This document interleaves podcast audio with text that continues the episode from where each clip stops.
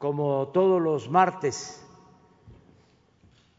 vamos a dedicar esta conferencia al tema de salud y en especial a informar sobre la pandemia.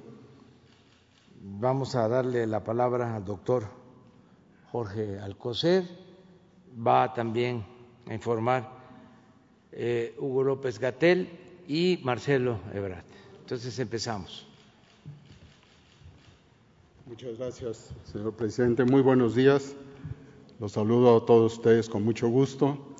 Y hoy vamos a dedicar esta, esta mañana, es martes, del pulso de la salud, eh, concretándonos en lo que se informa desde hace meses en, eh, el seguimiento de la pandemia eh, por, COVID, por el SARS-CoV-2.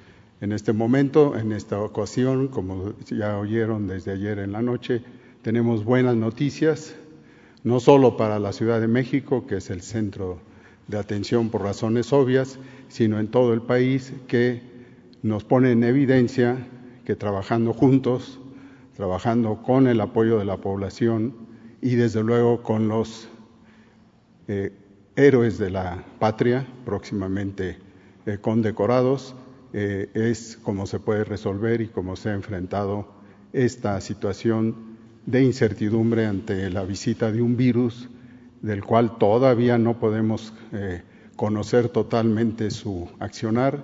Y sí estamos trabajando, se ha hecho el esfuerzo en, el, en la búsqueda de medicamentos de tratamiento y no contamos con ello, pero sí contamos con el esfuerzo titánico de todo el grupo que ha enfocado, todo el grupo social y, repito, la población con su gran calidad, su gran característica en México de solidaridad y de disciplina que ha logrado que tengamos hoy estas cifras tan importantes y tan esperadas en muchos otros países.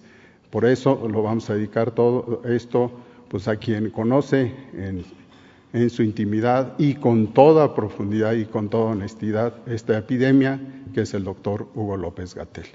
Hugo, por favor. Con su permiso, presidente. Con mucho gusto, con su permiso, presidente, secretario, canciller, muy buenos días. Muy buenos días tengan todas y todos ustedes. Como todos los martes del Pulso de la Salud, vamos a comentar, aprovechando el informe técnico, y destacar algunos de los elementos que caracterizan al momento epidémico que estamos teniendo. Quisiera eh, retomar lo que comentamos ayer por la noche. Buenas noticias. El aspecto de la epidemia en México es ya muy positivo.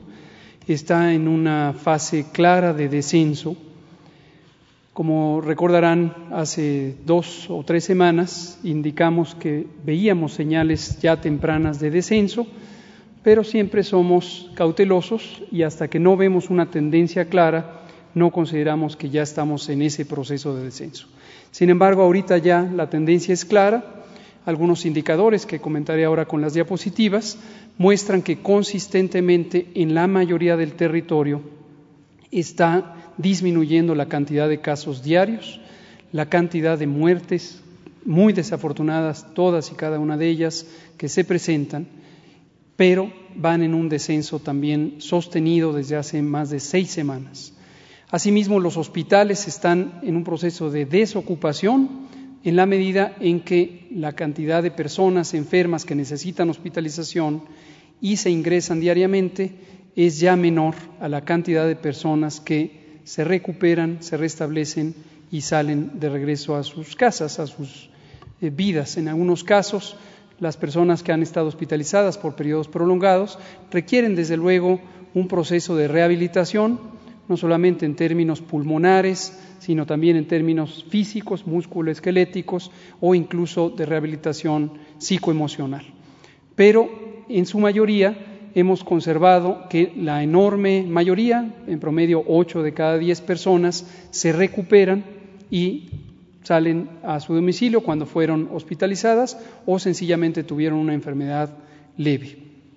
Hemos destacado también el hecho de que la realización de pruebas diagnósticas, atiende a un criterio de orientación en la vigilancia epidemiológica y en México hemos tenido una política de pruebas diagnósticas desde el inicio que está orientada a identificar tempranamente a los casos, a las personas enfermas y también lograr que estén en aislamiento, rastrear a sus contactos. La intervención general, la que ha sido más determinante para reducir la velocidad a la que se presenta la epidemia, es la mitigación comunitaria, es este proceso de eh, resguardo generalizado, 80 millones de personas que pasaron eh, fuera de la vía pública, fuera de lugares públicos, y desde que terminó la Jornada Nacional de Sana Distancia, hace casi 80 días, 79 para ser exactos, el proceso continuó, pero ya en la regulación directa de las entidades federativas. Comento antes de ver las diapositivas un último elemento. También hemos mantenido una coordinación multisectorial y en los tres órdenes de gobierno. Eh, tendremos eh, mañana, acompañaremos a algunos eh, servidores y servidores públicos al presidente en la reunión con la Conferencia Nacional de Gobernadores y uno de los temas que continuaremos tratando, como lo hemos hecho en más de 10 sesiones remotas por videoconferencia, es el tema de los semáforos de riesgo COVID y cómo estos derivan en intervenciones específicas que están bajo la responsabilidad de los gobiernos estatales y que utilizan el semáforo como un elemento indicativo de la evaluación de riesgo. Al respecto, ayer tuvimos dos sesiones eh, de trabajo, una específica del Consejo Nacional de Salud. El Consejo es un órgano de coordinación del Sistema Nacional de Salud, lo preside nuestro secretario de Salud, participan las siete instituciones nacionales o federales de salud, eh, seguridad social y asistencia, el IMSS, el ISTE, los servicios de Pemex, los servicios de las Fuerzas Armadas, el DIF, etcétera, y las 32 personas titulares de las Secretarías de Salud estatales. En esta reunión hablamos nuevamente sobre la metodología del semáforo, como lo habíamos acordado tanto en la CONAGO como en el propio Consejo, y en forma unánime se aprobó la más reciente eh, modificación al eh, semáforo de riesgo COVID, en forma unánime. Todo el mundo estuvo en favor, dado que la modificación es producto precisamente del trabajo de todas y todos. Y quiero destacarlo con el agradecimiento eh, a nombre de la eh, Secretaría de Salud. Ayer tuve la oportunidad de que el doctor Alcocer me, me, permitió hacer este reconocimiento a las secretarias y secretarios de salud que hicieron un trabajo muy contributivo, muy eh, destacado en aportar ideas, aportar innovación en cómo vemos el riesgo COVID. Entonces tenemos un semáforo que es de todas y todos, es un semáforo que se aplica desde el gobierno federal, pero que representa las ideas y las contribuciones muy valiosas de todos los secretarias y secretarios de salud.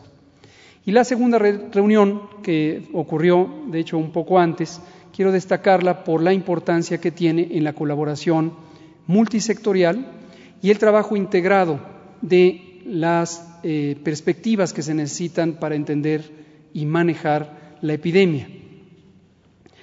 La reunión fue del propio Consejo Nacional de Salud con su equivalente en el sector de desarrollo económico, la Asociación de Secretarias y Secretarios de Desarrollo Económico de México. En la sesión participaron también la Secretaría de Salud, y la Secretaría de Economía y los funcionarios de las instituciones nacionales de salud. Fue una reunión verdaderamente estimulante, eh, un trabajo muy serio que hacen secretarias y secretarios tanto de salud como de desarrollo económico de los estados.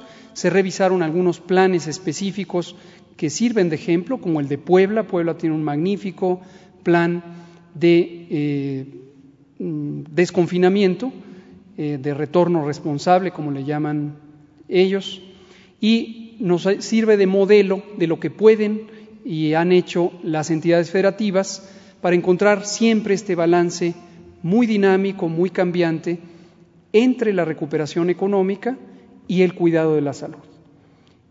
Realmente un trabajo muy profesional de los estados, insisto, habló Puebla, presentó también Querétaro, el presidente de esta Asociación de Secretarios de Desarrollo Económico, que es el secretario de Desarrollo Económico de San Luis Potosí. Todos quedamos muy eh, estimulados de ver un trabajo concreto.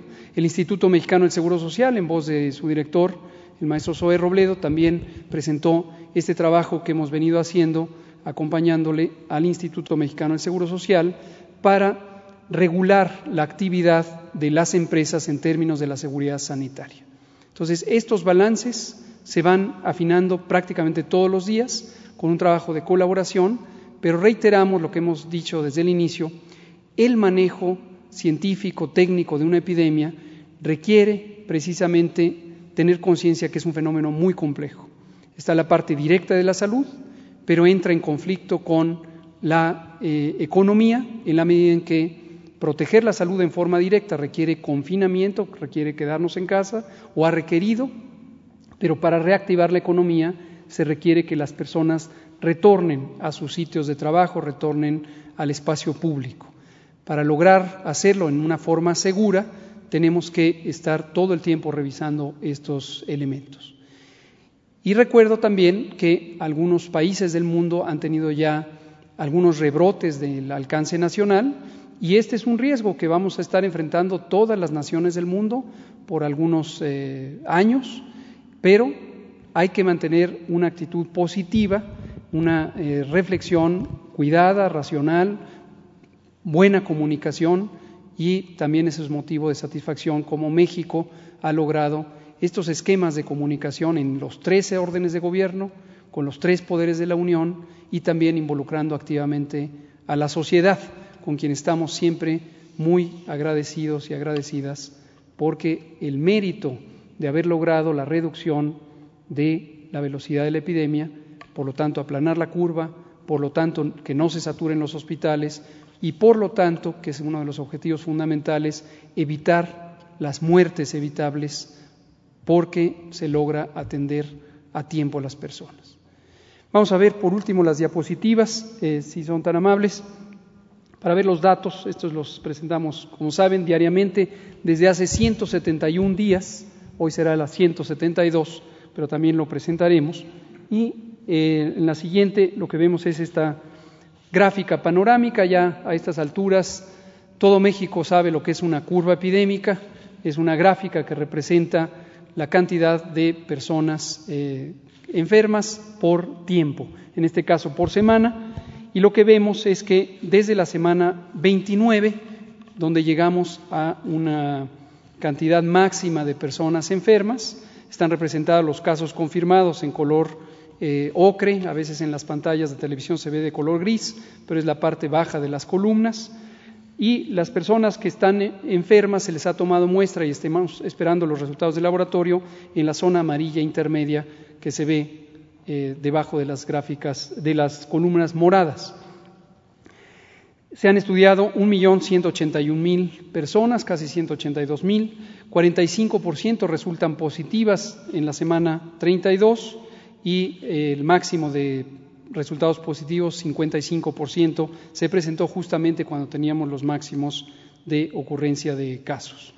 Lamentablemente tenemos 57.023 eh, defunciones, pero vean ustedes cómo la semana 30, 31 y 32 cada vez hay menos casos. La epidemia sigue activa, ¿eh? esto que no se confunda nadie, no se ha acabado la epidemia, pero la epidemia va en descenso, va en declive, va ya en una disminución sostenida. Cuando lo vemos en la siguiente gráfica, podemos ver que agregamos a los casos estimados, es decir, personas de quien todavía no se conoce el resultado del laboratorio, pero como conocemos que el 45% de ellas resultarán positivas, las añadimos ya de una vez.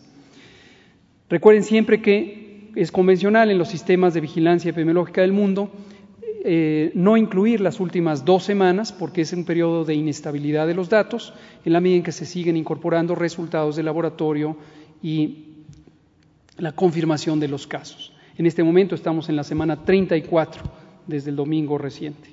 Vean ustedes que entre la semana 31 y la 32 disminuyó 19%. Esto pudiera, justamente por eh, la llegada de datos nuevos, ya disminuir esa reducción, pero en general ya es muy claro que se mantiene una tendencia estable. Solo 7% de las personas que se estima eh, enfermas tienen enfermedad activa. El tamaño real de la epidemia en este momento en México es de 37.867 casos estimados. Esa es la epidemia activa. Y la mortalidad se ha ido reduciendo desde la semana 27, ahorita estamos en la 34, en 55%, en la mitad de la velocidad de la defunción. Y veamos finalmente la ocupación hospitalaria. Esta en todo momento ha sido crucial. Uno de los objetivos fundamentales fue mantener disponibles los hospitales, como hemos dicho, para que las personas que necesiten hospitalizarse se puedan hospitalizar. Seguimos recordándole a la población que no se espere, que no se espere. Hay suficientes camas de hospital, personal de salud, insumos, equipos para atender a las personas que pudieran tener los síntomas de COVID. No se esperen, vayan a los hospitales y eso va a ayudar a que tengamos mayor posibilidad de darles el tratamiento de recuperación, de sostén, hasta que va respondiendo su organismo y se recupera de la inflamación pulmonar. 38% de las camas generales están ocupadas, hemos seguido aumentando la capacidad hospitalaria, tenemos 31.748 camas.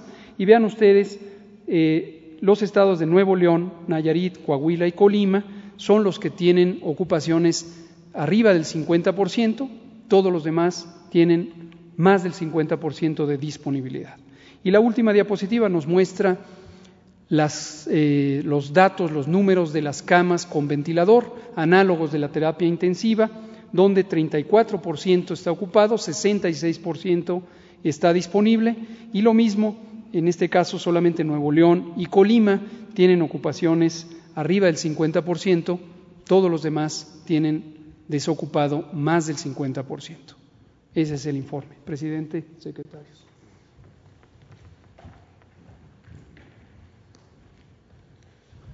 Con su permiso, señor presidente, señor secretario, señor subsecretario, eh, compañeras, compañeros, amigas, amigos. Bueno, informar sobre los avances en materia de cooperación internacional. Eh, de acuerdo a las instrucciones que nos ha dado el señor presidente de la República, seguimos avanzando en lo que tiene que ver con vacuna. Eh, les informo que el día de ayer tuvimos reunión con la comunidad de estados latinoamericanos y caribeños participan un total de 19 países. ¿A qué se llegó respecto a la vacuna de la Universidad de Oxford y AstraZeneca? El costo por dosis va a ser entre 3 y 4 dólares.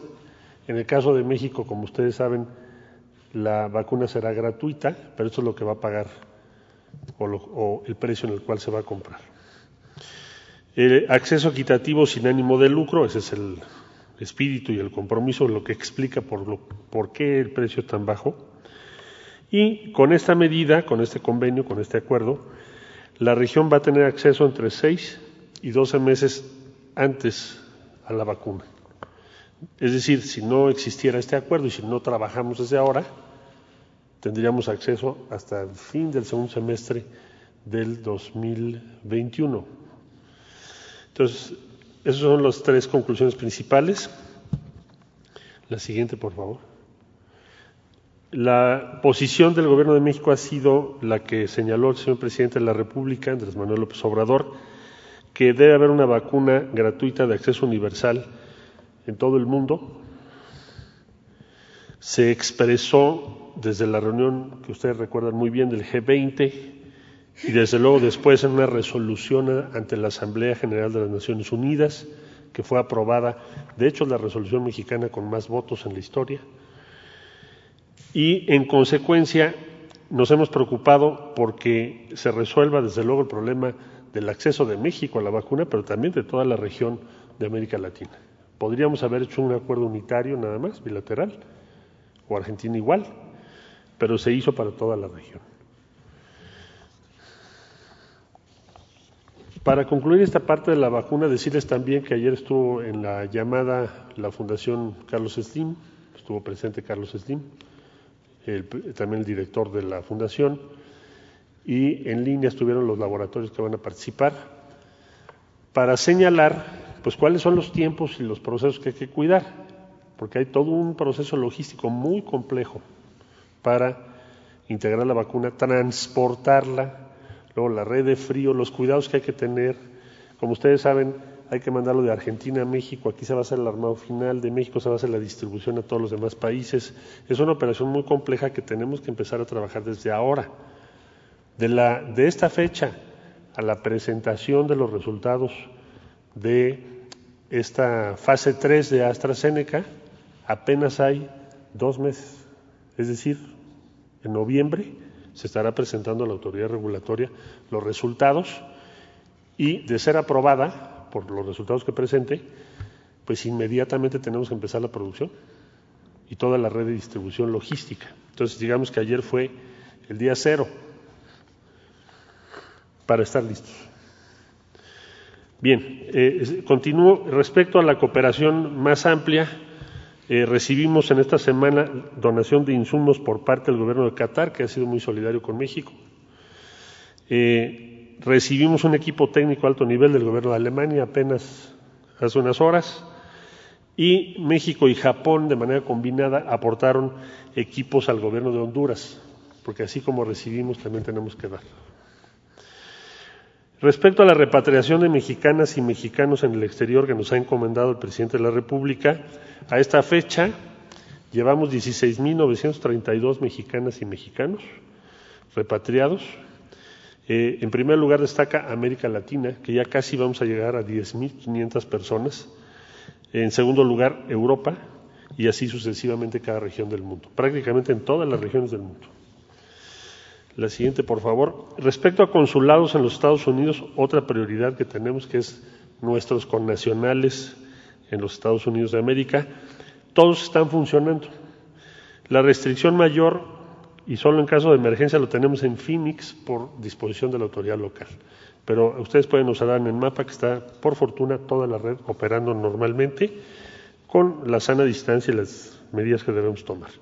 Destacan en esta semana eh, las acciones del Consulado de México en Miami, en Nueva York, que se han dedicado a implementar el sistema de pruebas con asistencia de la Secretaría de Salud de México y las autoridades en Estados Unidos para aprobar estos procesos y el Consulado de México en Los Ángeles que ha hecho repatriación de personas que desgraciadamente perdieron la vida en esta pandemia.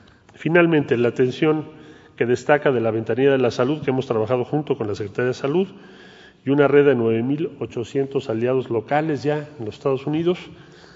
Eh, hemos atendido 2.296.709 personas, de forma remota, quiere decir por llamada o vía digital, y 463.694 de forma directa, que son las que nos han pedido vía los consulados todo tipo de o muy distintos tipos de respaldo para acceder a servicios médicos.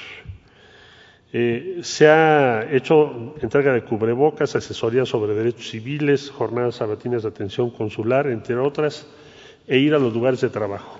Eso es lo más destacado de esta semana. Muchas gracias por su atención. Pues este es el, informe. Vamos a, atrás. Empezamos con Sara, porque ayer fue adelante. Gracias, presidente. Buenos días. Eh, preguntarle, al, eh, por un lado, al doctor Rappel eh, qué dice sobre estas acusaciones que hacen algunos eh, integrantes de la oposición de que si hay una baja en la pandemia es porque se aplican un menor número de, pruebas. Y si me permite después, presidente, otro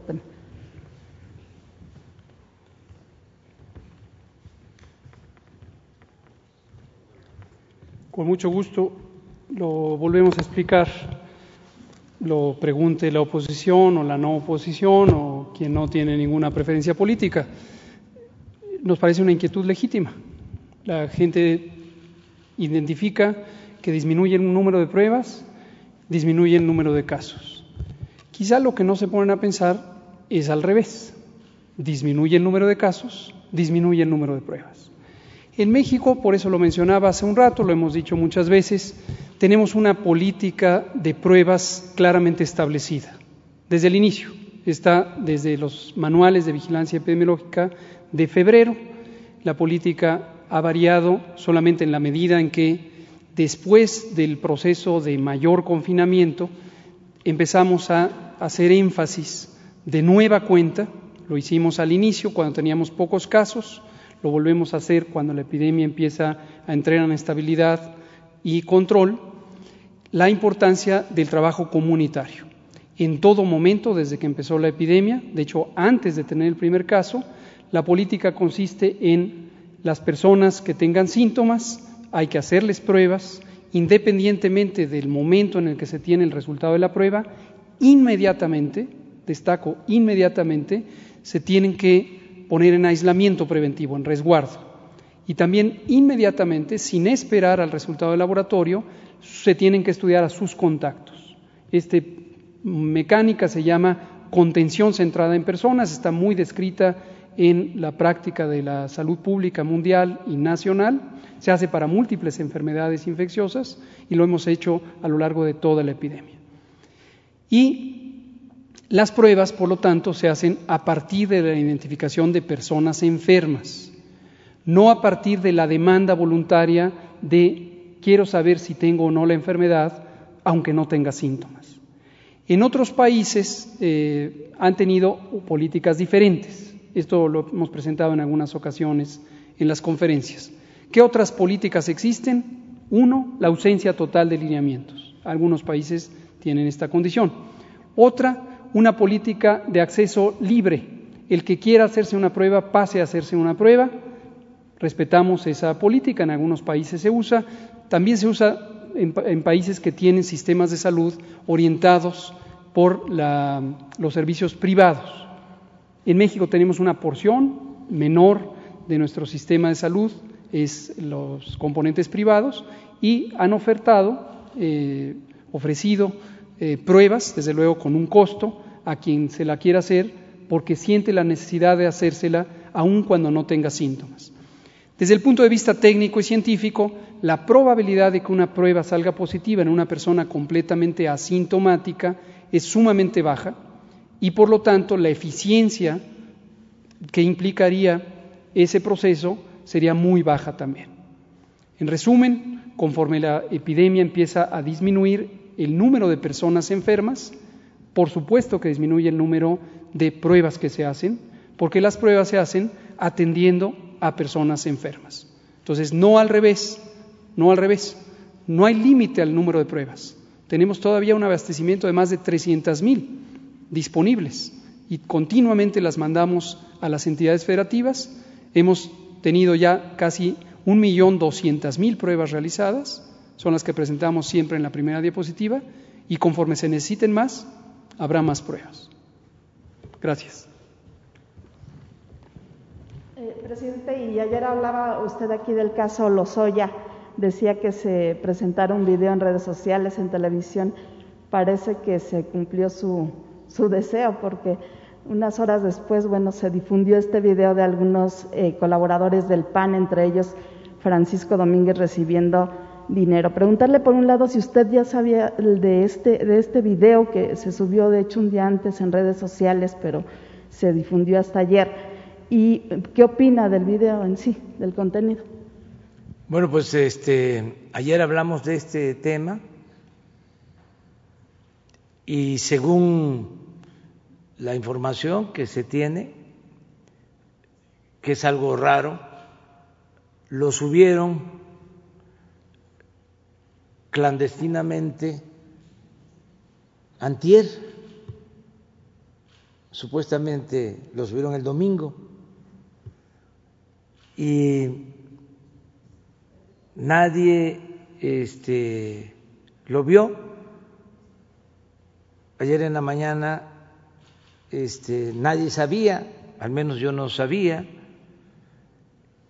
y poco después sale el famoso video.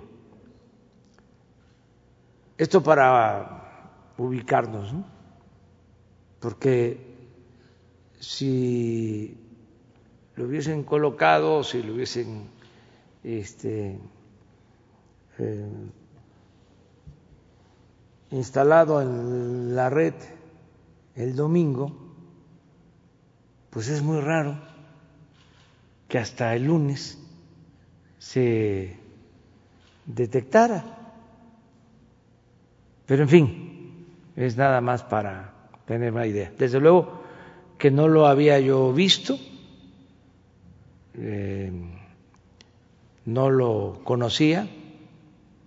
Hay que ver si es el video que entregó eh, el señor Lozoya a la Fiscalía, si tiene cambios, pues otro eh, se está aceptando como válido porque han habido reacciones. No sé si comentaste aquí, no fue esa tu intención, pero creo que escuché que dijiste de que Francisco Domínguez. Sí, que de hecho él ya eh, despidió a la persona que aparece ah, ah, en el video. Era su secretario sí, privado. pero no es el, el que aparece ni está el... No, su este, colaborador. Sí. Su secretario privado. Sí, pues ya está este video. Eh, va a ser la fiscalía la encargada de decir si es el que tienen en el expediente o es otro, pero sí eh, este video que se dio a conocer es bastante fuerte, muestra la inmundicia del el régimen de corrupción que imperaba, porque pues todo este dinero se utilizaba para comprar voluntades, conciencias, para comprar votos. Según la declaración del señor Lozoya, parte de este dinero se utilizó para la aprobación de la llamada reforma energética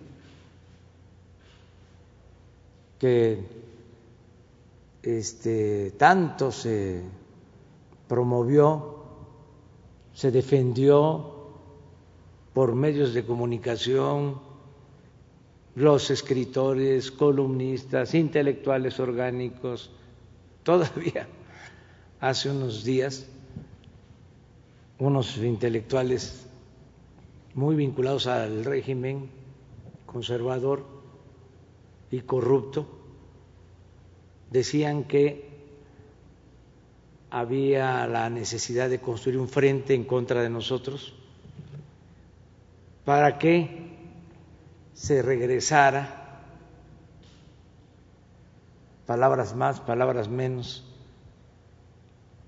a los equilibrios que habían antes en el Congreso, usaron la palabra contrapeso pues eso era el contrapeso. No era contrapeso, eran los pesos. Este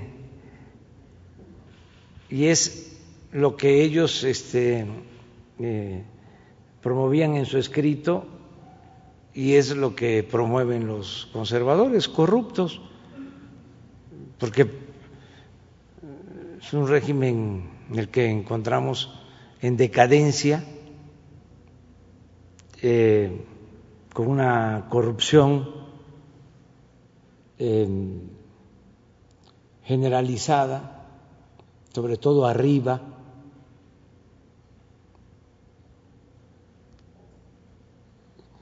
desde la política privatizadora. Siempre lo he dicho, es sencillo, es cosa de ir al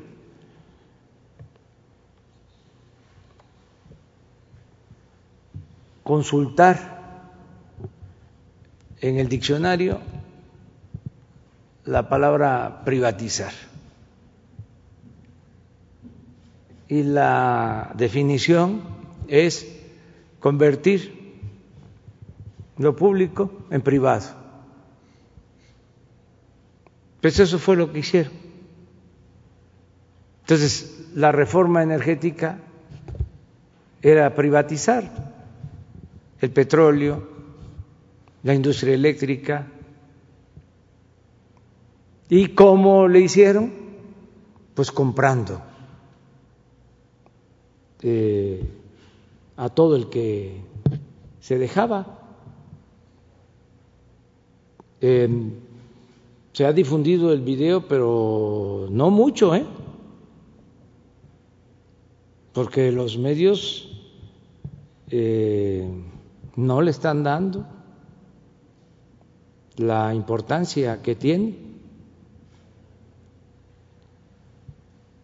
No es el video de René Bejarano, ese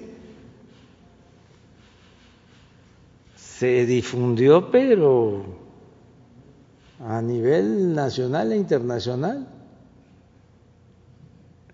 Y este veo que apenas en las redes sociales las grandes televisoras no tienen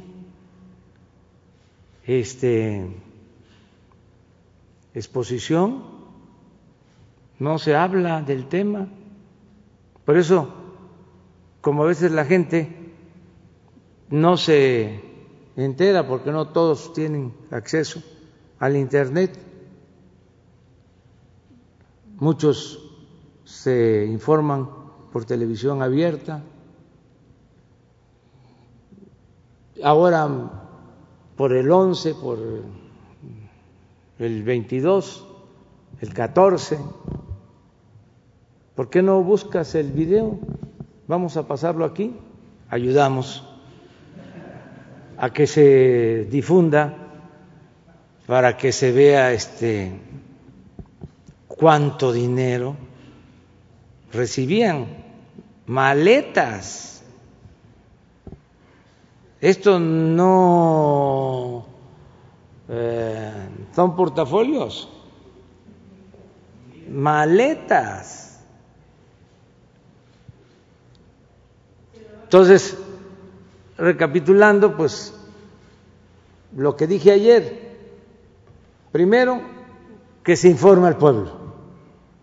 A mí me gustaría que se considerara un asunto de Estado y que la Fiscalía informara qué declaró. El señor Lozoya, conocer la denuncia completa. Y conocer si es este el video o otro, todo lo que tiene la Fiscalía.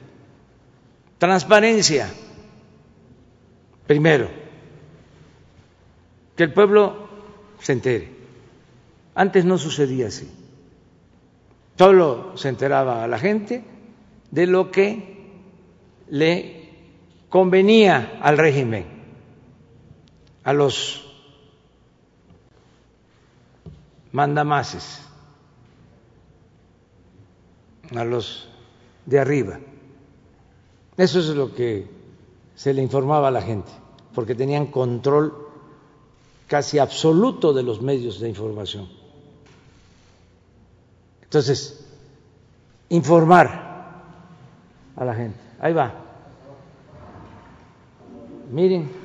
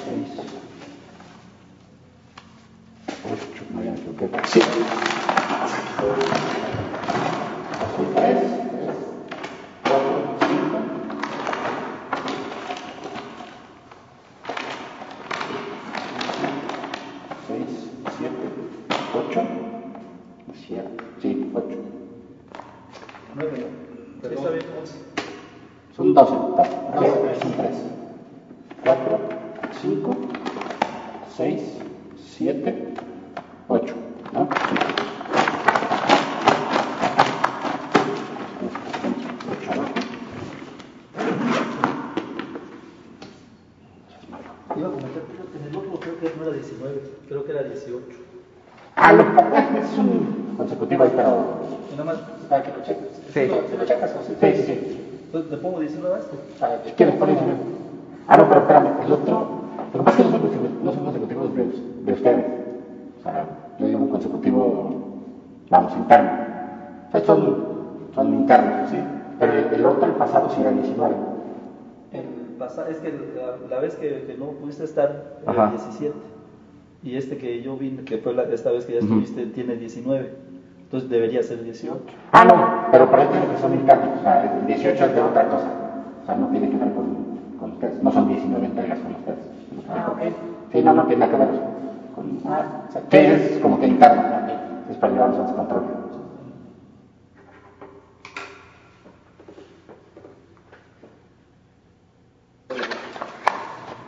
¿Qué nos falta? ¿Ustedes visita próxima? No sé, ahora sí no me, no me dicho. Es que te dije igual por ahí el jueves, pero pues bueno, había urgencia. Sí, está, Sí. No, está bien. Ah, perfecto.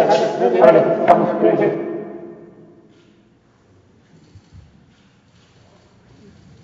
Pues hay que ver si es este el que entregaron. Eh, y repito, lo primero es información, toda la información, transparencia. Eh, investigar, llamar a declarar a los implicados, también no culpar a diestra y siniestra, sino hacer una investigación seria. Le tengo mucha confianza al fiscal, Alejandro Hertz Manero. Lo segundo es recuperar el dinero, porque este es, aunque se ve bastante, es apenas una mi ruña de lo que se robaron. Entonces necesitamos recuperar eh, lo más que se pueda, eh, porque hace falta que se devuelva el dinero. Eso es lo segundo. Y lo tercero, ya lo planteé, si están involucrados los expresidentes y la gente eh, decide de que haya una eh, consulta, se llenan los requisitos, se solicitan firmas eh, para que los expresidentes sean juzgados. Pero eso tiene que ser, ese es mi punto de vista, con una consulta ciudadana. Tenemos que ser todos, ya dije, yo estoy por el punto final, es decir, que se investigue, que se castigue a todos, pero que pensemos hacia adelante y que no haya venganza. Por eso lo de la consulta, porque no quiero que el conservadurismo hipócrita y corrupto señale de que yo estoy vengándome. No es muy fuerte la venganza. Y además votaría en contra si pierdo y si la gente dice que se enjuicie a los expresidentes, de todas maneras garantizar, como a todos, el derecho a la defensa y que sea un proceso apegado a la legalidad. Por eso es muy importante eh, lo que va a hacer eh, la Fiscalía. Es un tema emblemático, yo les diría histórico, sobre corrupción. Y sí nos importa, por eso lo trato, porque desde hace mucho fui de los primeros en señalar que el principal problema de México era la corrupción. Y esta es la prueba. Presidente, mañana usted se reúne con el gobernador de Querétaro, precisamente, cuyo exsecretario particular está ahí recibiendo estos billetes. ¿Usted va a tocar el tema con el, con el gobernador? Eh, él dijo ayer que no tenía nada, nada que ver, que no tenía conocimiento. ¿Usted confía en, el, en que esto es verdad, en que no sabía el gobernador? Esta persona pues colabora con él, entiendo, desde hace años. No me corresponde a mí juzgar. Este, por eso está la Fiscalía, que es autónoma también aunque ya se sabe, no está de más repetirlo. Antes el procurador dependía del presidente. Ahora la fiscalía es autónoma. Yo llevo seis meses sin hablar con Alejandro Gersmanero, ni por teléfono.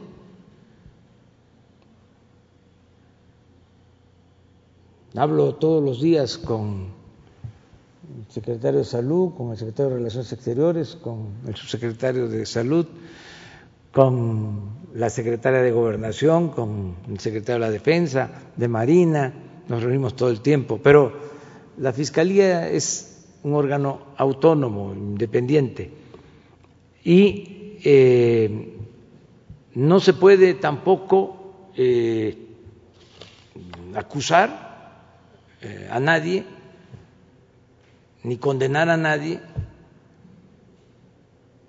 sin las pruebas,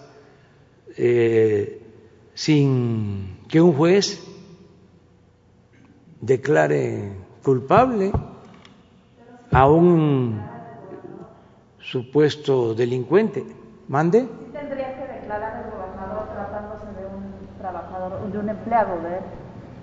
Pues él ya, este, ayer, por eso eh, creo que es eh, cierto lo del video, porque él eh, tomó la decisión de despedir a una de las personas que aparece en este video y además este, expresó su eh, decisión de informar, de dar la cara. Esto lo tienen que hacer todos. Estamos obligados a informarle al pueblo y a informarle a la autoridad que corresponde. Entonces, no es para eh, hacer un juicio sumario, un linchamiento político.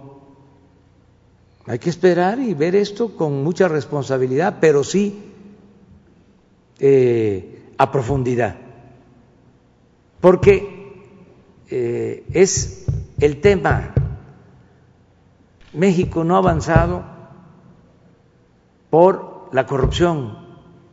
La corrupción ha dado al traste con todo, es la causa principal de la desigualdad económica, de la desigualdad social. Por la corrupción es que existe una monstruosa desigualdad. Por la corrupción es que hay millones de pobres.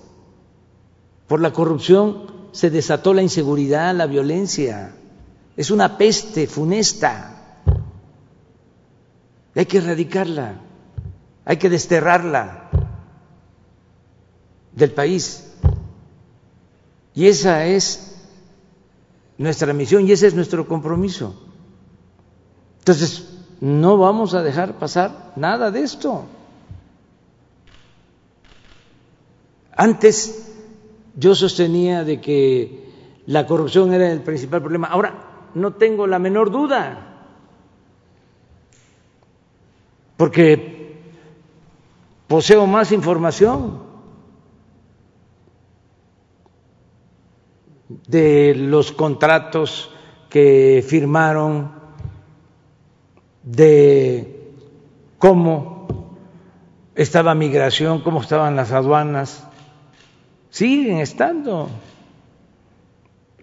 los puertos, por eso nos tardamos, porque tuvimos una evaluación, estamos limpiando de corrupción, me acabo de enterar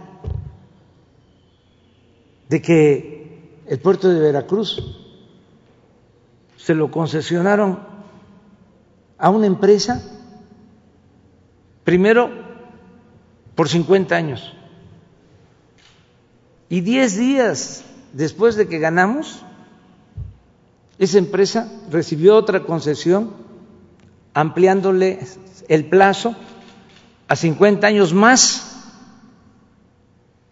¿Se imagínense una concesión del puerto de Veracruz de un siglo?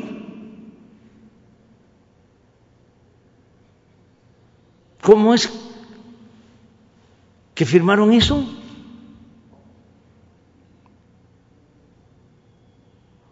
Y así está todo. Y por eso también el enojo este, de los que participaban en la red de componendas y de complicidades. Por eso nos atacan tanto. Pero ¿qué hacemos? Eh, metemos la cabeza debajo de la tierra debajo del suelo como el avestruz, eh, nos echamos para atrás o vamos hacia adelante a limpiar de corrupción el país. La decisión está tomada, vamos a limpiar de corrupción. Entonces, esto va a generar molestias. Ofrezco disculpa por anticipado, pero a todos nos conviene purificar la vida pública de México, a todos, a todos nos conviene. y mucho más a los pobres, porque lo que tenía que destinarse a ellos se lo robaban. Por eso no había nada, por eso inventaron de que si se le daba a los pobres era populismo, paternalismo. Todo lo que iba arriba era fomento, reforma estructural.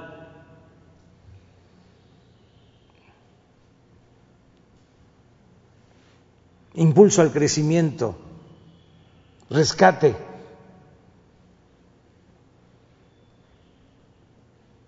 Entonces tenemos que limpiar el país y yo llamo a todos que nos ayuden los medios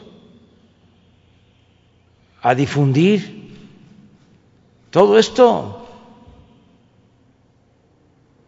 y de manera responsable, este, repito, sin linchamientos políticos, todo de conformidad con la ley. Ahora sí que al margen de la ley nada y por encima de la ley nadie. Y lo podemos hacer, imagínense, un ejercicio democrático, una consulta y que haya debate, ¿por qué sí juzgar a los expresidentes? ¿Por qué no? Yo daría mis argumentos para decir que no. Ya los he expuesto desde que tomé posición. Pero la gente tiene los suyos y es el pueblo el que manda. Entonces, vamos hacia adelante a ver esto con toda la seriedad y con toda la responsabilidad. ¿Qué tal, presidente? Buenos días, Carlos Calzada de Radio Educación. La primera pregunta, en que ahorita que menciona el asunto de la consulta, en caso de que se demostrara que los exmandatarios incurrieron en ilícitos y corrupción, usted misma ha señalado que la corrupción ya debe ser tratada como un delito grave. Entonces, ¿valdría una consulta? Porque, o sea, la ley no podría estar sujeta a una consulta en caso de lo que los exmandatarios se comprobara que incurrieron en delitos de este tipo.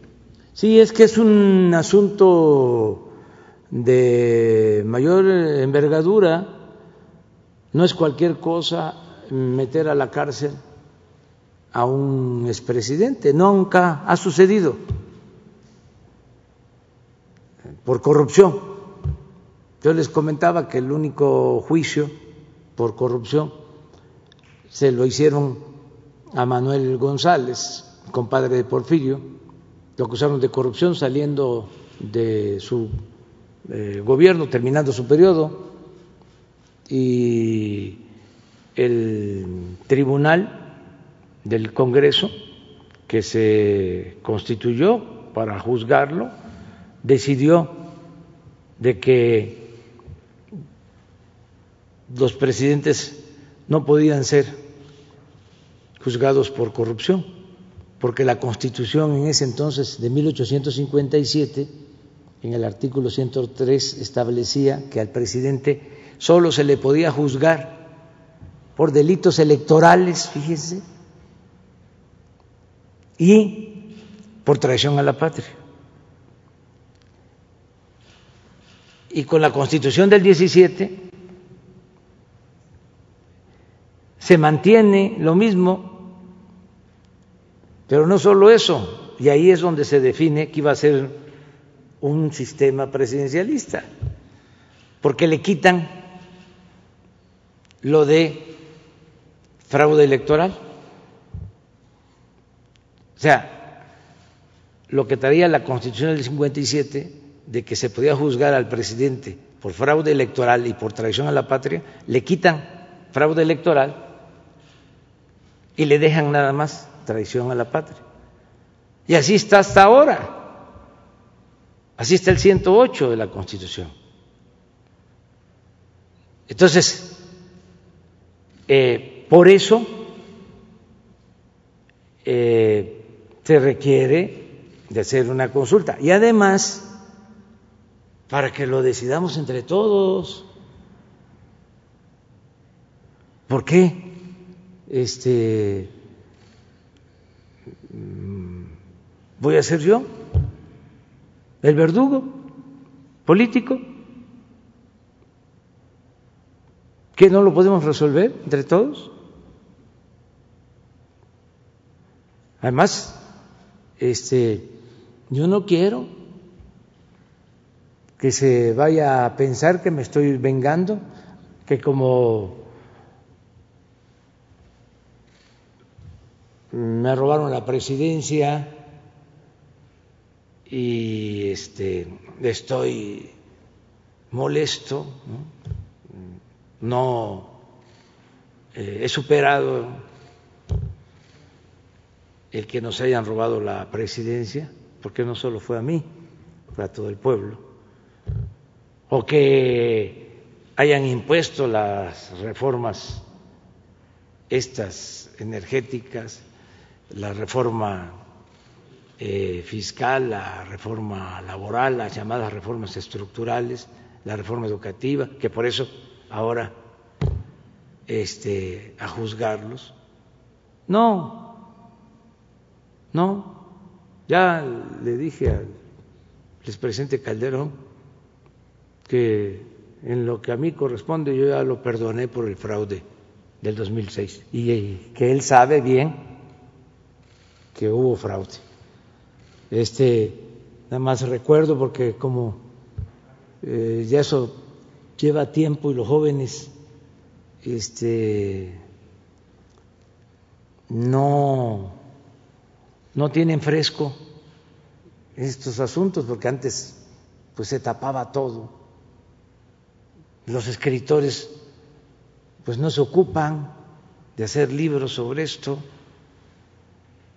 hablar de el daño de la corrupción, de cómo nunca había habido democracia en México y todavía está costando trabajo establecerla. Esos temas no se este, analizan, no hay reflexión bueno, este, en la elección del 2006 se supone, hay todos los testimonios. Bueno, el mismo expresidente Fox dijo que sí, se había metido. Pero existe un video donde él dice, claro, porque era salvar a la patria. Fue un fraude patriótico porque era un peligro para México.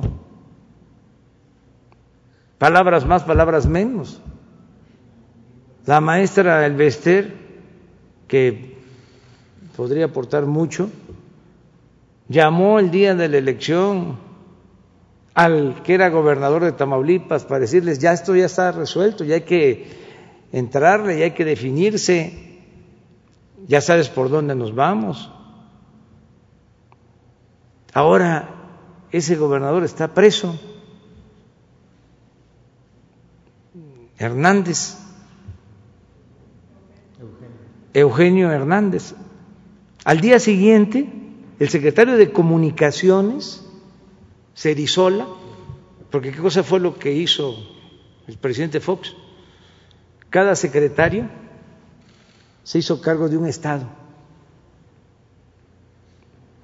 porque había la consigna de que no ganáramos.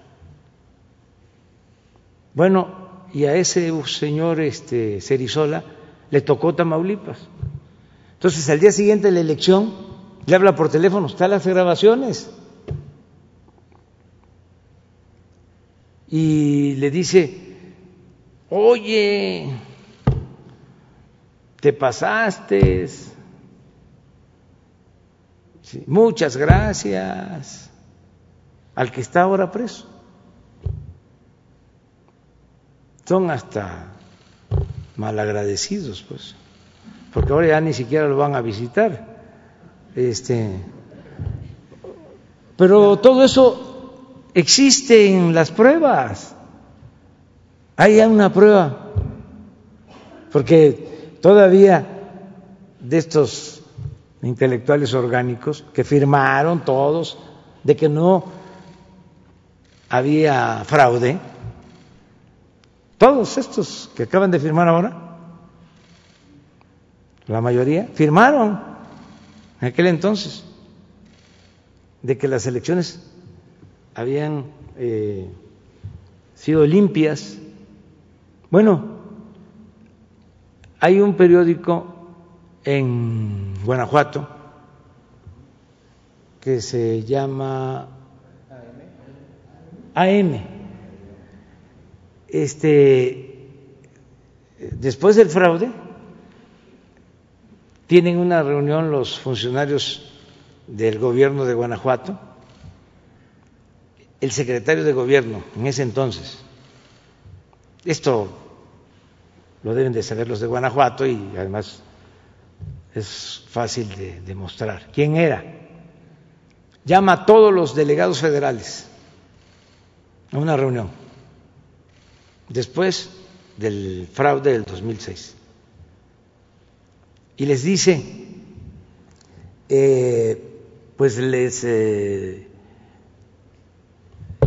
eh, notifico que ustedes no van a depender de las secretarías del gobierno federal, van a depender de nosotros, del gobierno de Guanajuato, porque nosotros le ayudamos a Felipe Calderón, y él lo sabe. Le dimos 300 mil votos de más. ¿Saben cuánto fue la diferencia formal? 240 mil votos. Bueno, está grabado porque un periodista de este medio, AM, se metió a la reunión y grabó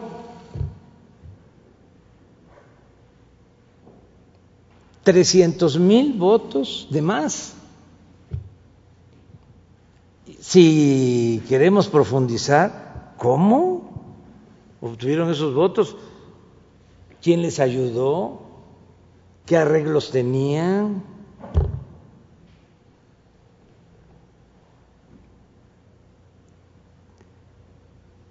Entonces, ya, ya, este, no voy a estar anclado en eso, pero sí en el tema de la corrupción, pues que la gente decida también a los que quieren que se juicie a los expresidentes, con toda claridad les digo, yo no les voy a hacer el trabajo de conseguir las firmas,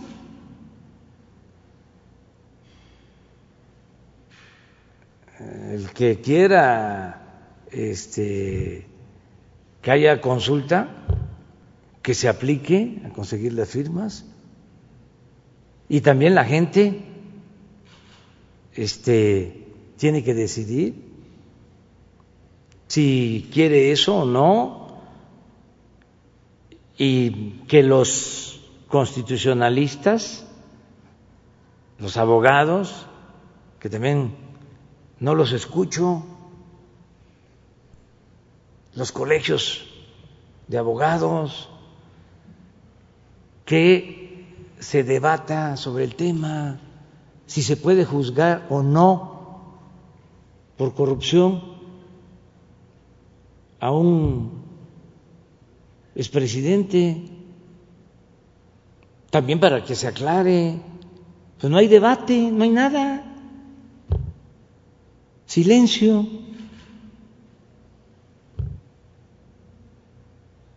Y es un tema muy importante. La segunda pregunta, presidente. Eh, hace unos días se cumplió un año de que la exsecretaria de Desarrollo Social, Rosario Robles, pues fue este, ingresada a la prisión. Ella escribió una carta y se queja de que hay una, venganza en contra de ella y de que se mantiene en prisión por ser mujer. La pregunta es este, eh, si se podría pegar este Rosario Robles a un esquema similar al, que, al, de Emilio, al de Emilio Lozoya de testigo colaborador o protegido precisamente para que revelara más datos acerca de estas acusaciones que tiene en contra de ella de la, de la estafa maestra. Y una pregunta después para el doctor Gatel, por favor. Pues eso tiene que ver con la fiscalía. Pero si ya se le dio este, este beneficio al señor Lozoya, debe de eh, aplicarse a todos que todo el que quiera este, informar,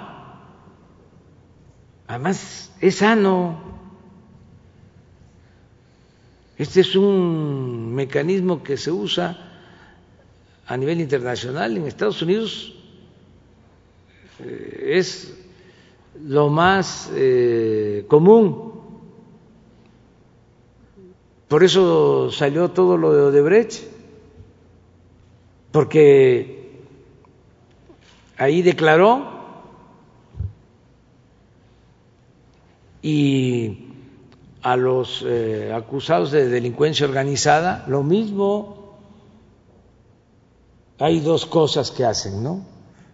Primero los interrogan, informan y lo otro le confiscan los bienes, que ahí este, Marcelo tiene que hacer su trabajo porque son bienes este, que se obtienen en Estados Unidos, pero con dinero de México.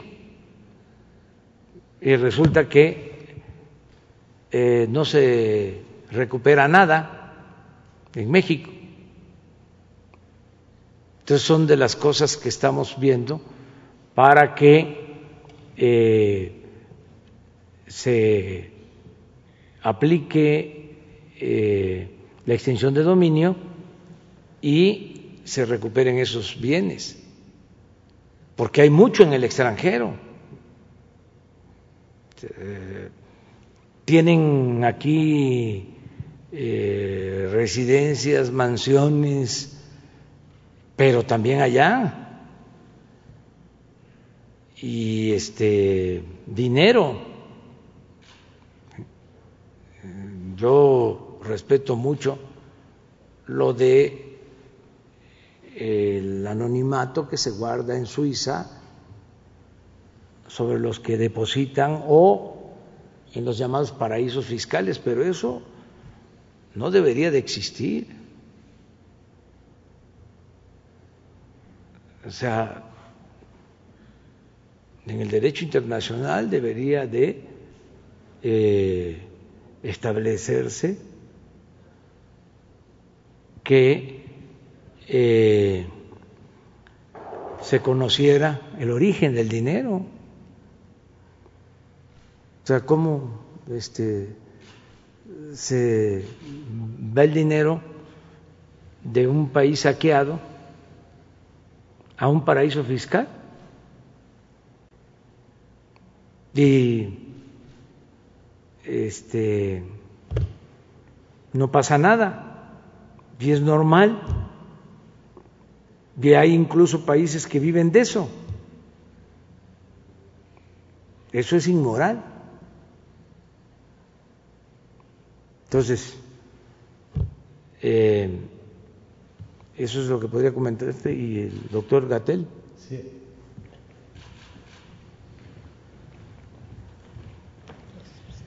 Eh, doctor, buenos días. Eh, el día de ayer organizaciones indígenas en Chiapas anunciaron que iban a presentar una denuncia en su contra por el, por el delito de omisión, ya que ellos dicen que no se dio la información necesaria en las lenguas indígenas, precisamente estas comunidades, sobre las medidas sanitarias de la sana distancia, el lavado de manos. Ellos mencionan esta, eh, que este, esta omisión. Me gustaría conocer cuáles fueron las acciones, bueno, ¿qué, qué opina de esta, de esta demanda que pretenden interponer? Y bueno, ¿cuáles son las medidas que se tomaron precisamente para informar a los pueblos indígenas en sus lenguas maternas? Gracias. Muchas gracias. No puedo opinar sobre una demanda que no conozco, pero en el momento que la conozca, con gusto opinaré. Ahora, sobre lo que hicimos. Para nosotros es muy importante, ha sido muy importante desde el inicio, eh, atender a la diversidad étnico-cultural de nuestro país. Hemos destacado cómo esta epidemia, esto por cierto, parece que en su momento cuando lo dije, eh, inquietó a algunas personas que se identificaron en el otro perfil, esta epidemia llegó por avión, esta epidemia llegó por viajeras y viajeros que provenían de otras partes del mundo, lo que es bastante obvio porque la epidemia surgió en otras partes del mundo. Los primeros casos que detectamos en México eran personas afluentes económicamente que habían ido a Europa o a Estados Unidos o a algunos otros lugares y por lo tanto se concentró inicialmente la epidemia en zonas urbanas y eh, zonas de afluencia económica. Insisto, esto cuando lo dije eh, ofendió a algunas eh, personas, no sé si se sintieron ofendidas, pido disculpas también si el verse reconocidas como los casos iniciales les causó inquietud. Desde el punto de vista técnico no tiene ninguna connotación, no se está culpando a las personas que hayan venido en avión enfermas. Son también personas, son ciudadanas y ciudadanos mexicanos y mexicanas y merecen todo el respeto y toda la atención. Pero esa es una realidad. La epidemia llegó a zonas urbanas adineradas. Posteriormente se empezó a desplazar hacia otros eh, segmentos de la sociedad, personas eh, en zonas suburbanas y luego suburbanas empobrecidas. Tenemos una enorme desigualdad social en México esto lo sabemos y es motivo sin, duda de indignación y, de repudio, pero esa es la realidad socioeconómica de nuestro país. Es una enorme polarización, se ha ido concentrando la riqueza del país a lo largo de varias décadas.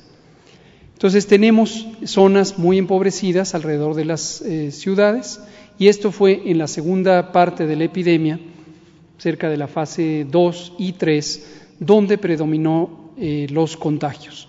Desde luego, además, donde predominó la ocurrencia de enfermedad más grave, precisamente porque también en estos segmentos sociales hay una mayor prevalencia de enfermedades crónicas, enfermedades, como hemos explicado una y otra vez, causadas por la mala alimentación y un acceso insuficiente a alimentación saludable. Pero en tercer lugar, se desplazó a las zonas rurales y en las zonas rurales está la mayoría de la población eh, indígena, la población que tiene el uso de lenguas eh, nacionales, lenguas autóctonas, y sabíamos que esas son zonas aún más vulnerables.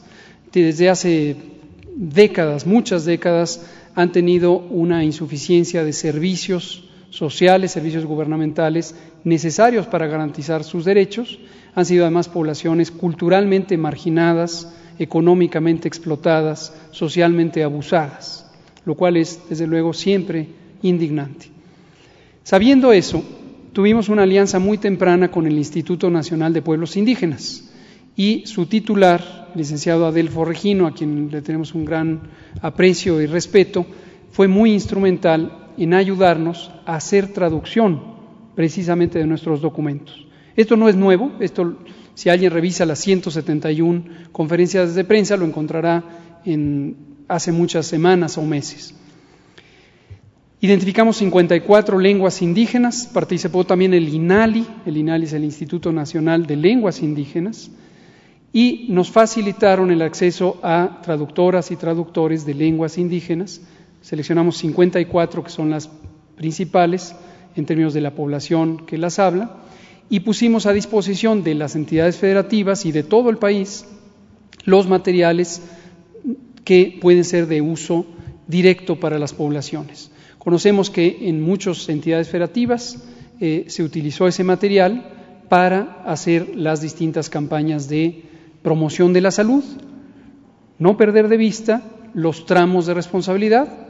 Nosotros participamos en la Autoridad Sanitaria Federal, que dirige el secretario de Salud, pero hay 32 autoridades sanitarias estatales que tienen un tramo de control específico de la instrumentación de políticas y programas. Para nosotros la responsabilidad es dar los lineamientos generales, facilitar los materiales de trabajo y la acción local depende de los gobiernos estatales. Pero estaré muy atento a cualquier demanda y, por supuesto, a responder con toda veracidad. Gracias. Seguimos en la fila. Buenos días, presidente. Va a tener que venir después, porque no te va a alcanzar. Ya eh, yo quiero preguntarle si puede darnos una actualización sobre las compras de medicamentos para niños con cáncer. Hay reportes de desabasto de nuevo y no solamente es la oposición, hay casos como por ejemplo el de Ana Lucía que hace un mes falleció en, en Suiza y su papá dijo que de haber habido medicinas aquí en México pues tal vez la niña hubiera podido seguir viviendo. Sí, constantemente lo estamos tratando. A ver, doctor, lo de Sí, este es un tema presente y también del pasado.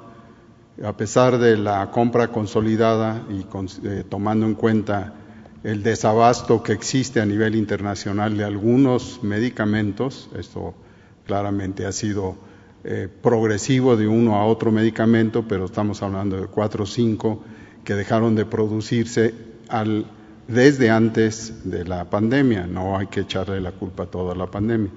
Eh, estos medicamentos en su mezcla son requeridos para muchos de los tratamientos y en especial para la leucemia infantil, que la cual este, sí, se es mucho más sensible, como para todos ustedes, médicos y no médicos, pues los niños ocupan esa primera atención. Eh, varios de ellos, de estos medicamentos, el, que inició todo esto, pero en esta, en esta época, porque desde antes, y yo tengo, ahora que sí soy testigo de lo que se sufría desde hace décadas en muchos de los medicamentos y no solo para el cáncer, por varias razones, pero en especial porque no existía una compra consolidada que lo asegurara y que desde el MAS fuera el, el, momento, como ya se inició en esta gestión, de hacer una compra, pero no nada más adquirir medicamentos, sino evaluar qué medicamentos se requieren, actualizar esto, hacer la seguridad y la indicación médico-científica de primera, y esto fue inicialmente, ustedes lo conocen, nadie lo puede negar, en el caso de los antirretrovirales, donde se logró esa famosa y que es necesario muchas veces repetirla, triple, triple optimización, con lo cual se aseguraba la calidad, la de tener el, medicamento de primera y no como se asomó en los años previos, eh, estoy hablando de la última década, donde se estaba usando siempre el mismo medicamento y se compraba sin esa reflexión y de esa actualización. Tomando en cuenta este antecedente, nosotros atendimos con, eh, les digo, con mi experiencia, de que esos medicamentos necesitaban este, tenerse al día.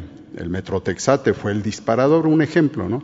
Y este metrotexate en la actualidad y, por varios periodos no ha faltado, no ha faltado y sí ha habido algunos eh, caminos de distribución y de corrupción que limitaba el que llegara este medicamento o inclusive en forma intencional en algunos estados de no entrar a la compra consolidada por razones precisamente que ellos ya tenían estructurada como eh, el mecanismo para hacerlo.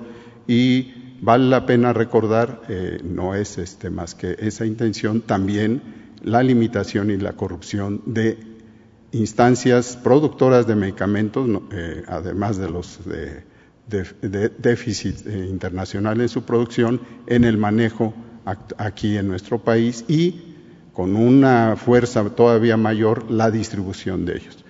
Esto eh, ha caminado, Metrotexate ya no es, esta, eh, no es problema, siempre y eh, cuando se logre comprar en la actualidad, debido ahora sí a la pandemia, la llegada de estos medicamentos.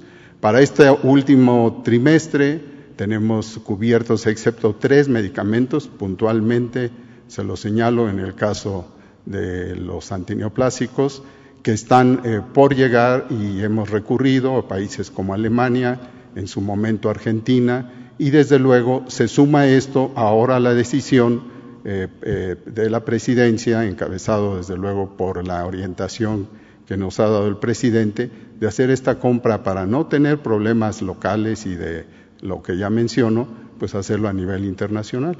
Y estamos en ese camino y repito, solo tres están por entregarse en las próximas semanas para eh, tener de aquí a diciembre cubierta esa demanda y, por otro lado, que vamos a presentar pronto, la, eh, la compra consolidada para el 2021 y en forma eh, progresiva, multianual hasta el 2024, va a hacerse a través de lo que ya oyeron aquí, un convenio con la OPS y con la UNOPS, que está en camino y está en buen camino para lograrse eso. Ese es el escenario, sin olvidar que no solo son los, los niños, sino toda nuestra población, y no solo es este, el cáncer, no solo es esta importante enfermedad, sino todas, eh, todas, y además asociado esto a programas, porque podemos tener muchos medicamentos y si no hay, o, los suficientes, y si no hay una política que oriente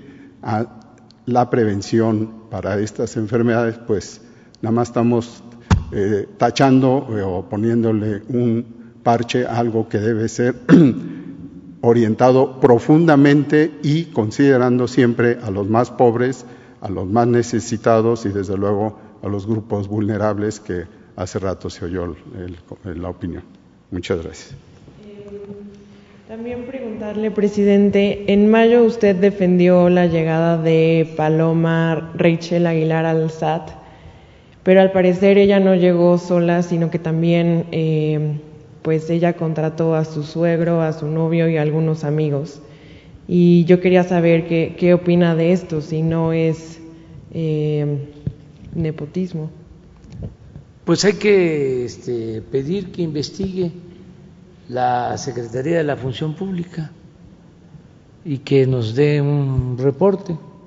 Vamos a hacerlo. Y finalmente, si me permite una última es, eh, otra vez está cobrando fuerza los abusos contra las mujeres, en particular por el caso de un abuso contra una menor en Puerto Vallarta.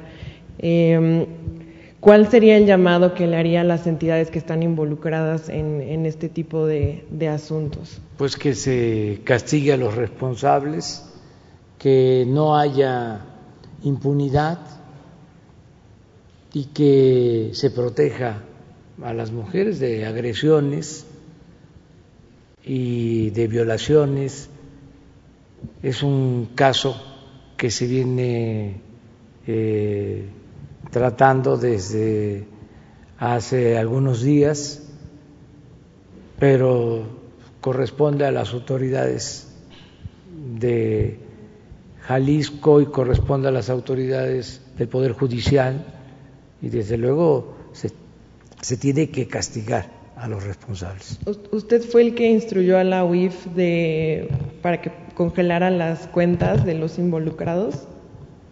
Eso lo hace, este, vamos a decir, que por oficio eh, la unidad de eh, inteligencia financiera. No puedo estar este, todos los días dándole instrucciones a Santiago Nieto. Él sabe ya. Y lo saben todos los funcionarios es cero corrupción y cero impunidad. Y es por convicción. Entonces, eh, en la última reunión de gabinete que tuvimos hace cuatro días, ya les había comentado, un tema fue que todos ayudemos a cuidar que no haya corrupción en el gobierno. porque este, no caer en estas vergüenzas, que no eh, domine la delincuencia el gobierno, que el gobierno no esté en manos de delincuentes, ni de cuello blanco, ni de la llamada delincuencia organizada. Lo que hemos venido diciendo porque son las dos cosas. Antes, bueno, se declaraba hasta la guerra a la llamada delincuencia organizada. Y la delincuencia de cuello blanco gozaba de impunidad. Y a ver, un delincuente de una banda debe ser castigado. Pero a ver, el que otorga un contrato para que una empresa maneje el puerto de Veracruz 100 años, ¿qué? ¿Cómo se le llama eso?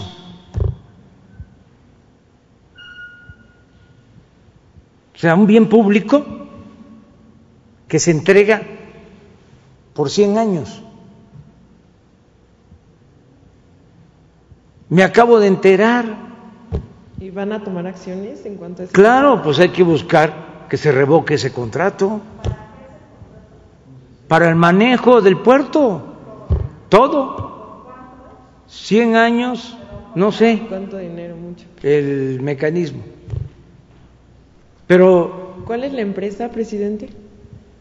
No voy a, darla a conocer ahora, este, pero sí vamos a buscar que se revoque el mandato. Lo mismo, cada año les condonaban a los de mero arriba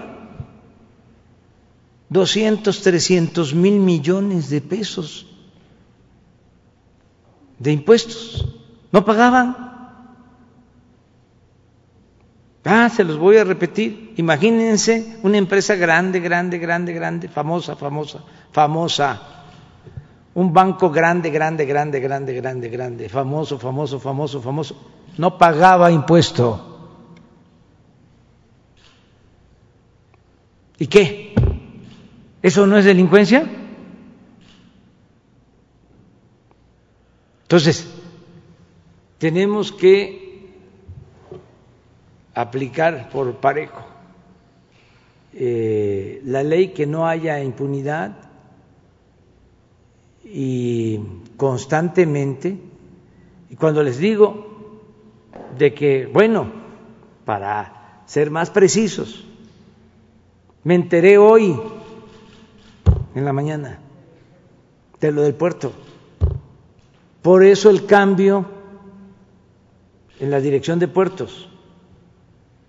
Y por eso estamos poniendo orden en puertos, en aduanas, en migración, porque todo estaba eh, echado a perder, corrupción por todos lados. Entonces, tenemos que limpiar y ahí vamos, poco a poco, y hemos avanzado, pero todavía no. Pues la prueba es que hasta ayer, digo, hasta hoy, conozco de este contrato. Eh, Rosa Isela Rodríguez, la nueva directora de puerto.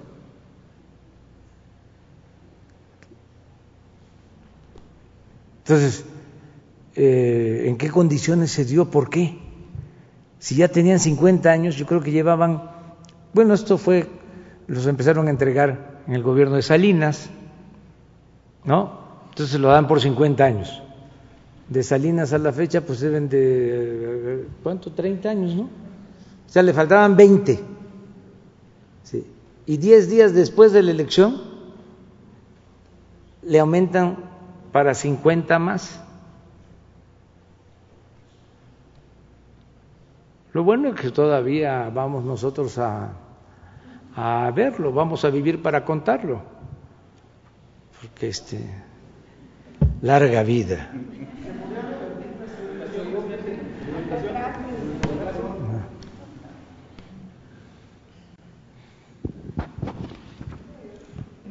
Buenos días, presidente. Carlos Domínguez, de Nación 14. Presidente, a propósito de que usted ayer dijo que no se puede comenzar nada que no se pueda terminar, y en el marco del regreso a clases, el pasado 9 de julio, Raquel Sosa, coordinadora de las Universidades para el Bienestar Benito Juárez, compartió algunos detalles de los avances de este programa. Dijo que para el ciclo escolar, eh, para este ciclo escolar, las primeras 140 planteles ya estarían listos para recibir alumnos, o sea, a partir de este mes. Eh, y en este sentido quisiera preguntarle si usted sabe cuál es realmente el avance, ya que es uno de sus programas prioritarios de educación, porque la coordinadora del programa dice que para este ciclo van a estar todas, pero, por ejemplo, en el plantel de Naucalpan no se han concluido las obras ni se ha avanzado nada, prácticamente está avanzado. No, está, perdón, este, abandonado. ¿Se ha atorado algo, presidente? Y ahorita, si me permite, otra de educación no, también. tenemos que este, informar bien sobre eh, cómo va el avance en las universidades públicas.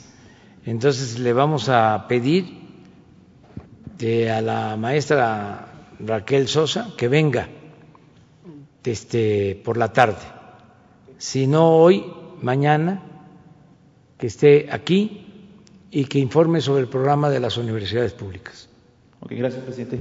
Eh, en otro sentido, en el mismo contexto, el pasado, este, a, principios de este mes, autoridades de Huizquilucan, atendiendo a un sector de la sociedad, instaron a las escuelas privadas de su municipio a dar facilidades de pago y bajar las colegiaturas como un acto de solidaridad con las familias afectadas por la pandemia que hoy se vive. Le comento esto porque grupos de estudiantes de diferentes tecnológicos públicos se han manifestado en varias partes del país.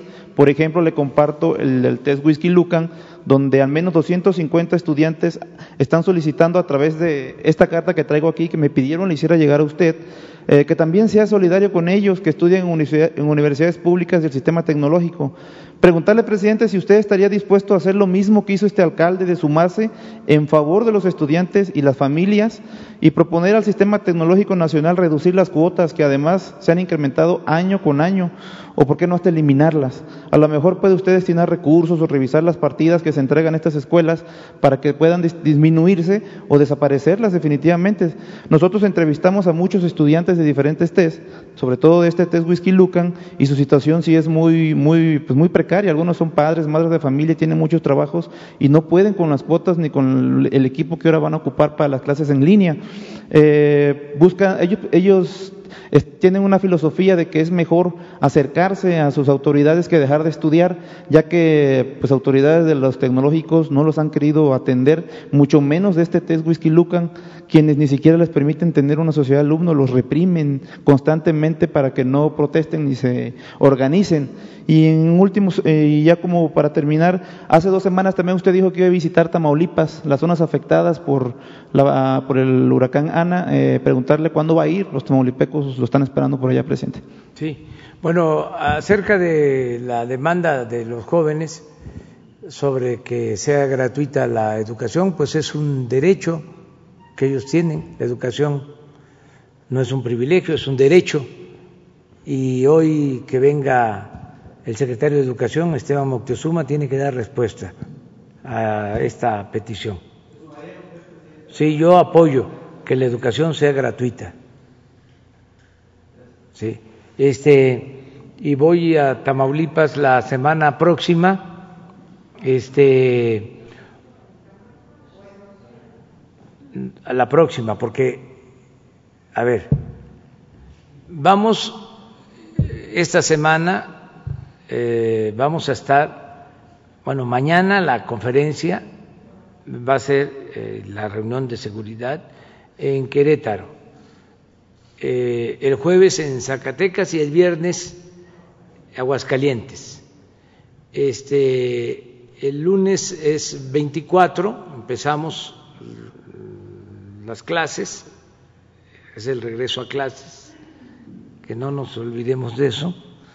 Este, hay que seguir informando de lo del regreso a clases para que papás, mamás tengan la información y también los eh, estudiantes, los eh, niños y eh, adolescentes, porque ya este, vamos a clase, formalmente a clase, y hay opciones, hay alternativas, ya se tienen los horarios, hay que organizarnos para el regreso a clase.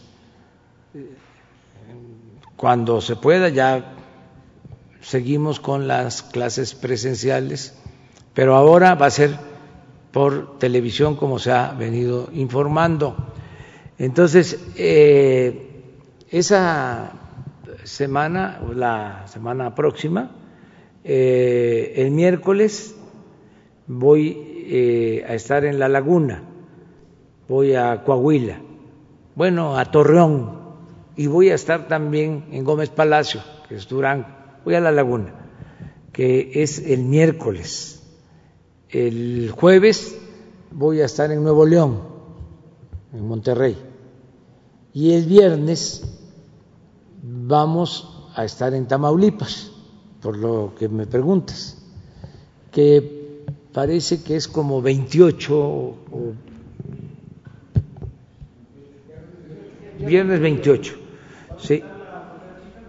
Este voy a ir posiblemente eh, o a Reynosa o a Matamoros, sí voy a la frontera, porque vamos a inaugurar también obras de desarrollo urbano en Tamaulipas, que estamos haciendo en eh, Matamoros, en Reynosa y en Laredo. Entonces sí voy este, el viernes. Eh, de una vez les informo que el martes eh, primero vamos a hablar de lo que hemos avanzado en este tiempo. Es el segundo informe. Se va a entregar por escrito al Congreso y aquí en el patio eh, central de Palacio se va a llevar a cabo el, informe. Todavía estamos definiendo la hora para que este, no sea la misma hora de la sesión del Congreso. Entonces, sí vamos a Tamaulipas. Ya se nos terminó el tiempo, ya te dije, va, queda pendiente. ¿Vas a ir a Querétaro? Sí, ya, ahí está. Querétaro, Querétaro 3. ¿Tú también? ¿Tú? ¿Tú también? Sí, ya. Todos, todos.